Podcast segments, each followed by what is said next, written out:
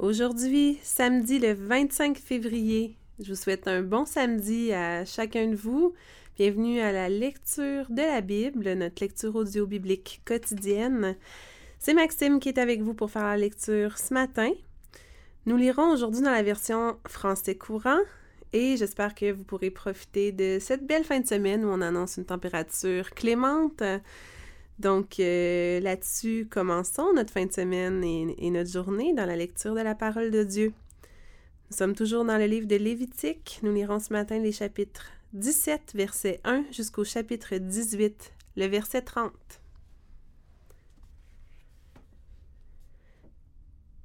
Le Seigneur dit à Moïse de communiquer les ordres suivants à Aaron, à ses fils et à tous les Israélites. Lorsqu'un Israélite veut abattre un bœuf, un mouton ou une chèvre dans le camp ou hors du camp, il doit d'abord amener cette bête à l'entrée de la tente de la rencontre pour la présenter en offrande au Seigneur devant sa demeure sacrée. S'il ne le fait pas, il sera considéré comme coupable d'avoir répandu illégalement le sang d'un être vivant et il sera exclu du peuple d'Israël. Cette règle oblige les Israélites à ne plus abattre des animaux en pleine campagne, mais à les amener aux prêtres à l'entrée de la tente pour les offrir au Seigneur en sacrifice de communion.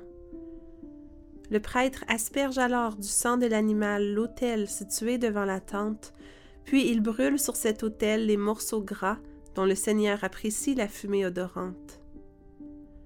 Ainsi les Israélites cesseront d'offrir des sacrifices aux faux dieux représentés sous forme de boucs auxquels ils rendent un culte impudique. Cette prescription devra être observée en tout temps par toutes les générations d'Israélites. Quand un Israélite ou un étranger vivant parmi les Israélites veut offrir un sacrifice complet ou un autre sacrifice, il doit amener l'animal à l'entrée de la tente de la rencontre pour l'offrir au Seigneur. S'il ne le fait pas, il sera exclu du peuple d'Israël. Si un Israélite ou un étranger vivant parmi les Israélites consomme du sang sous quelque forme que ce soit, le Seigneur interviendra contre lui et l'exclura du peuple d'Israël. C'est dans le sang que réside la vie d'une créature. Le Seigneur vous autorise à utiliser le sang sur l'autel pour obtenir le pardon en votre faveur. En effet, le sang permet d'obtenir le pardon parce qu'il est porteur de vie. Voilà pourquoi le Seigneur a déclaré aux Israélites aucun d'entre vous et aucun étranger installé en Israël n'a le droit de consommer du sang. Si un Israélite ou un étranger vivant parmi les Israélites prend à la chasse un animal ou un oiseau dont on peut manger la viande, il en fera couler le sang sur le sol et le recouvrira de terre. En effet, tant qu'une créature est vivante, sa vie est dans son sang. C'est pourquoi le Seigneur a déclaré aux Israélites vous ne consommerez le sang d'aucune créature, car la vie de toute créature réside dans son sang. Si quelqu'un en consomme, il sera exclu du peuple d'Israël. Si un Israélite ou un étranger mange de la viande d'une bête qui a crevé ou qui a été tuée par un animal sauvage, cet homme doit laver ses vêtements et se laver lui-même. Il reste impur jusqu'au soir, ensuite il sera de nouveau pur. S'il ne lave ni ses vêtements ni son corps, il se rend coupable d'une faute. Le Seigneur dit à Moïse de communiquer aux Israélites les prescriptions suivantes. Je suis le Seigneur votre Dieu. N'imitez pas les pratiques observées en Égypte où vous avez habité, ni celles du pays de Canaan où je vais vous faire entrer. N'observez pas les lois de ces peuples, Mettez en pratique les règles qui viennent de moi et prenez soin d'observer mes lois, car c'est moi qui suis le Seigneur, votre Dieu. Observez donc mes lois et mes règles, celui qui les met en pratique vivra par elles. Je suis le Seigneur. Aucun Israélite ne doit avoir de relations sexuelles avec une femme de sa proche parenté. Je suis le Seigneur. Vous ne devez pas déshonorer votre père en ayant des relations avec votre mère. Vous la déshonoreriez elle aussi puisqu'elle est votre mère. Vous ne devez pas avoir de relation avec une autre femme de votre père. Ce serait une atteinte à l'honneur de votre père. Vous ne devez pas avoir de relation avec votre demi-sœur, fille de votre père ou de votre mère, même si elle n'a pas été élevée dans le même foyer que vous. Vous ne devez pas avoir de relation avec votre petite fille, fille de votre fils ou de votre fille, ce serait une atteinte à votre propre honneur. Vous ne devez pas avoir de relation avec la fille d'une femme de votre père, elle est apparentée à votre père, elle est donc votre sœur. Vous ne devez pas avoir de relation avec une sœur de votre père, car elle est sa proche parente. Vous ne devez pas avoir de relation avec une sœur de votre mère, car elle est sa proche parente. Vous ne devez pas déshonorer un frère de votre père en ayant des relations avec sa femme, car elle est votre tante. Vous ne devez pas avoir de relation avec votre belle-fille, femme de votre fils. Vous ne devez pas déshonorer votre frère en ayant des relations avec sa femme. Vous ne devez pas avoir de relation avec une femme et avec sa fille, ou sa petite fille, fille de son fils ou de sa fille, car elles sont proches parentes et ce serait une pratique immorale. Vous ne devez pas épouser une sœur de votre femme tant que celle-ci est en vie. Cela risquerait de provoquer des rivalités. Vous ne devez pas avoir de relation avec une femme au moment de ses règles, car elle est impure. Vous ne devez pas avoir de relation avec la femme d'un de vos compatriotes, car cela vous rendrait impur. Vous ne devez pas offrir vos enfants en sacrifice au dieu Molech. En faisant cela, vous me déshonoreriez. Je suis le Seigneur, votre Dieu. Vous ne devez pas coucher avec un homme comme on couche avec une femme. C'est une pratique monstrueuse. Vous ne devez pas avoir de relation avec une bête, car cela vous rendrait impur. De même, aucune femme ne doit s'accoupler à un animal, c'est de la perversion. Ne vous rendez impur par aucune de ces pratiques. Les nations que je chasse devant vous sont devenues impures en s'y adonnant. Le pays lui-même en est devenu impur. J'ai dû intervenir contre lui, et il a rejeté ses habitants. Vous donc, Israélites ou étrangers vivant parmi les Israélites, observez les lois et les règles qui viennent de moi, et refusez toutes ces actions abominables. Les gens qui ont habité le pays avant vous les ont commises, et le pays en est devenu impur. Ne le rendez pas impur de nouveau, afin qu'il ne vous rejette pas comme il a rejeté vos prédécesseurs. En effet, tous ceux qui s'adonnent à ces pratiques abominables seront exclus du peuple d'Israël. Accomplissez fidèlement ce que je vous ordonne. Ne suivez pas les pratiques abominables qui avaient cours avant votre arrivée, afin de ne pas vous rendre impurs en vous y adonnant. Je suis le Seigneur, votre Dieu.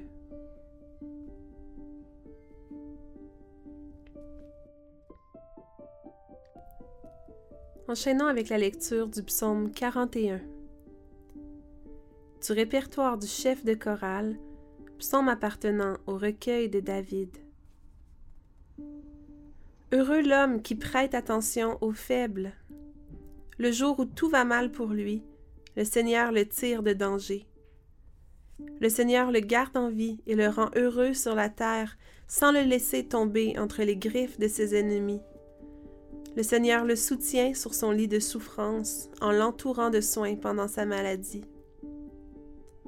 Quant à moi, je m'adresse au Seigneur. Fais-moi la grâce de me guérir. C'est vrai, je suis en faute devant toi. Mes ennemis disent méchamment de moi. Quand crèvera-t-il qu'on n'entende plus parler de lui? Si l'un d'eux vient me voir, c'est pour me calomnier.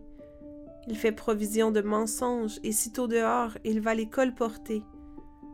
Ceux qui ne m'aiment pas se rassemblent pour chuchoter à mon sujet et combiner mon malheur.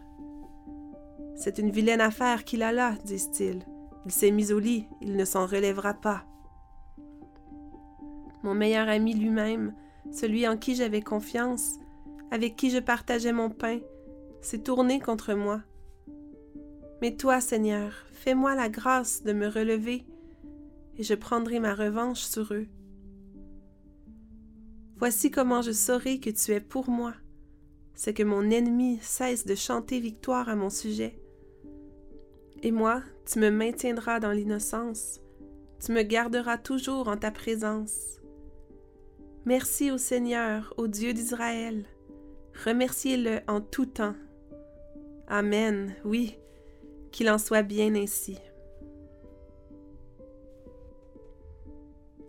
Proverbe 8, les versets 32 à 36. Et maintenant, mes fils, écoutez-moi.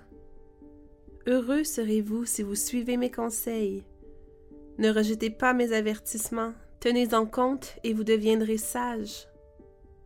Heureux ceux qui m'écoutent, qui se tiennent chaque jour à ma porte et veillent à l'entrée de ma maison. Celui qui me trouve trouve la vie. Le Seigneur lui donne son approbation. Celui qui m'offense se fait du tort à lui-même.